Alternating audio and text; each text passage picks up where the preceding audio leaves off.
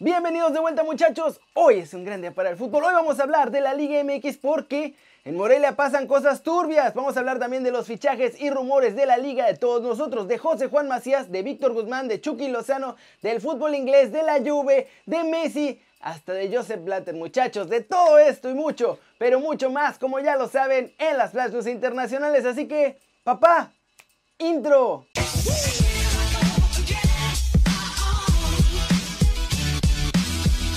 Arranquemos hablando de la Liga MX porque el Morelia o el Mazatlán está pasando por cosas bastante turbias en todo este asunto de la mudanza, muchachos. Y es que la mudanza sigue allá en Monarcas. Los camiones los siguen llenando, tienen planeado hoy salir rumbo a Mazatlán y a pesar de que un grupo de empresarios está tratando de mantener al club en Morelia, TV Azteca no ha puesto ninguna pausa en su mudanza. De hecho, ya tienen programados hasta los partidos del equipo para el viernes por la noche. Así que eso de que en la Liga MX no saben de la mudanza es puro cuento porque ya saben que los deben calendarizar para tener ese viernes botanero.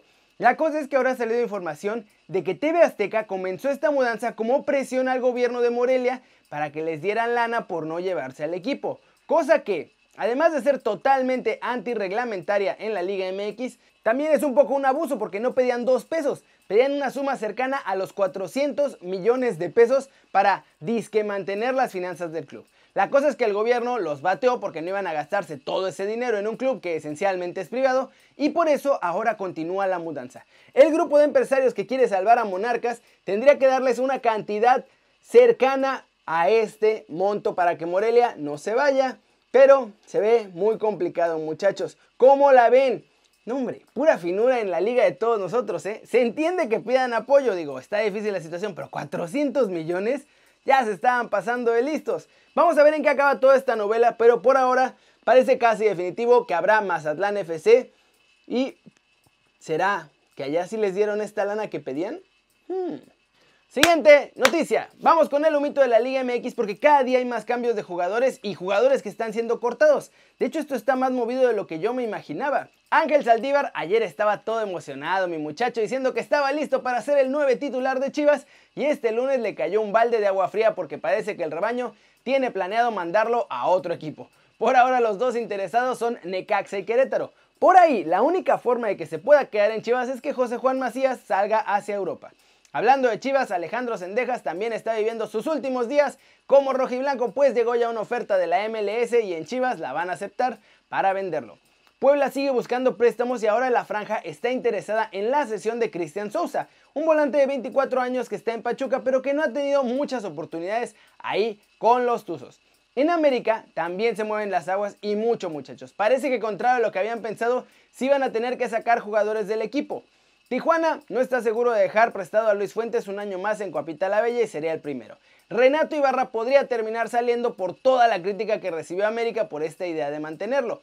Andrés Ibargüen también saldrá para reducir aún más el número de extranjeros y lo quieren usar además para conseguir otro refuerzo a cambio. Mismo caso con Roger Martínez. Y la primera llegada de Coapita la Bella será Rubén Zambuesa. Muchachos, hoy ya hizo oficial que no va a seguir con Pachuca. ¿Cómo la ven? Les digo que se empiezan a mover las aguas, muchachos, y en los próximos días todavía vamos a ver más fichajes y más intercambios oficiales entre los clubes de la Liga MX. Vámonos con noticias de los mexicanos que pueden ir al extranjero porque ya no huele, muchachos. Apesta que JJ Macías se va a ir y el mexicano que menos imaginábamos también se va a ir, parece. Empecemos con José Juan Macías porque ayer por la noche el Lille ya contactó a Chivas para saber cómo está la cosa y saber cuánto cuesta su chavo. Los franceses buscan nuevo 9 titular ante la baja de Osimen, pero la respuesta de Chivas, muchachos, es que salen 15 milloncitos si quieren. Y eso desalentó a los franceses. Van a intentar negociar, pero no ven que vaya a haber mucho futuro en esta negociación. El otro equipo que ya se puso serio con las negociaciones fue el Dortmund y es que parece que Erling Haaland no va a durar mucho con ellos y ya están buscando su relevo, que podría ser precisamente Macías. Los alemanes no tienen problema en pagar los 15 millones, pero ojo, solo lo van a hacer en caso de que Haaland sea vendido. Si no, no están dispuestos a pagar tanta lana por Macías. Y ya de pilón, Chivas quería a Eric Gutiérrez, ¿se acuerdan? Y el PSV les dijo, órale, y les propuso un intercambio de Guti por Macías, pero Chivas rechazó la propuesta y no siguieron las negociaciones. El otro mexicano que puede irse a Europa es Víctor Guzmán. Aunque usted no lo crea. Es más, ni yo me lo creo muchachos. Pero Andrés Fassi, directivo de Pachuca, confirmó a los medios que tienen ofertas de Alemania y de Grecia por el Pocho y que nada más están esperando que quede libre del caso de doping, pues aseguran que la prueba B salió negativa. Y entonces una vez que esté libre van a negociar su salida de Pachuca y hacia el sueño europeo.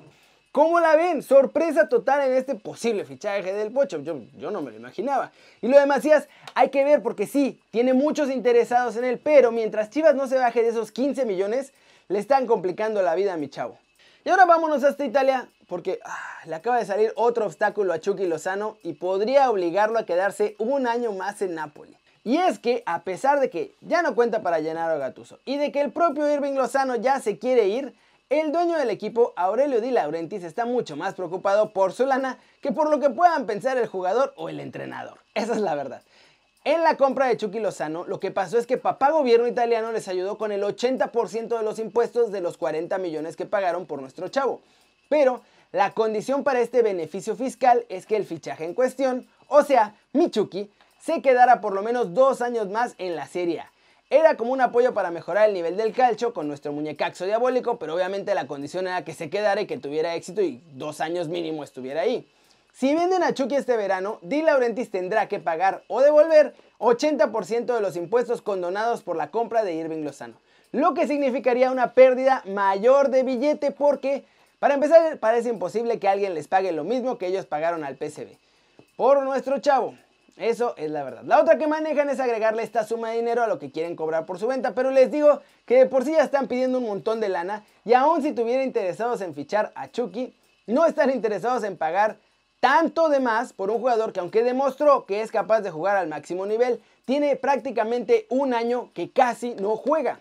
¿Cómo la ven? Pobre de Michuki, se fue a meter una horrible jaula napolitana y lo que parecía un gran sueño y una ilusión se convirtió en una pesadilla del horror y no parece que lo vayan a dejar salir, al menos no muy fácilmente.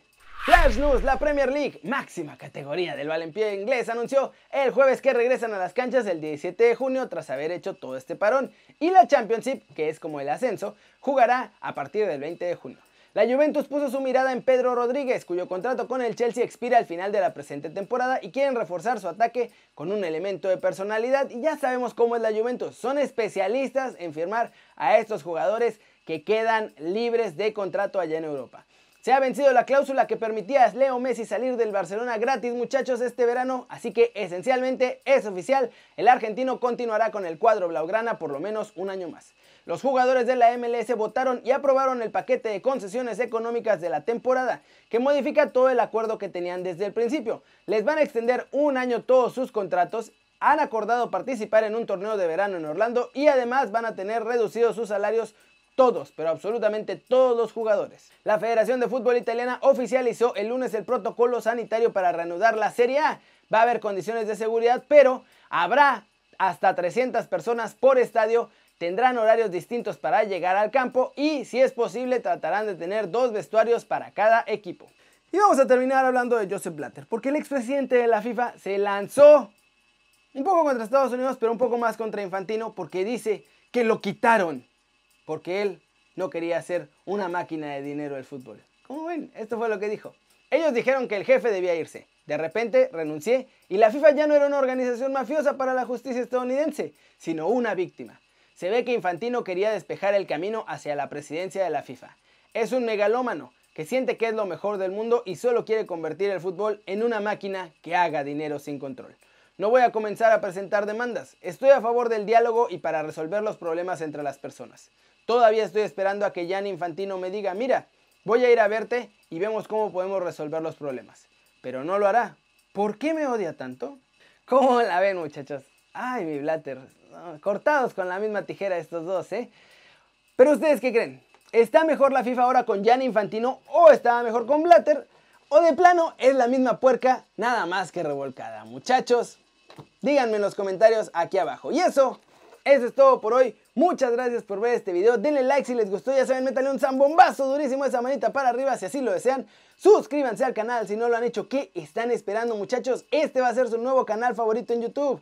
Denle click a la campanita para que hagan marca personal a los videos que salen aquí diario. De a dos por día porque no paramos. Ya sé que el nuevo formato varios se están quejando que no está tan bueno como en lo habitual. Aguántenme muchachos, ténganme paciencia, va a ir mejorando, estoy empezando. También cuando empecé estos videos eran un desastre, la verdad. Pero bueno, ahí va la cosa. Ya saben que yo soy Kerry Ruiz muchachos, siempre es un enorme placer ver sus caras sonrientes, sanas y bien informadas. Y, y, y, y, aquí nos vemos mañana. Chau, chau.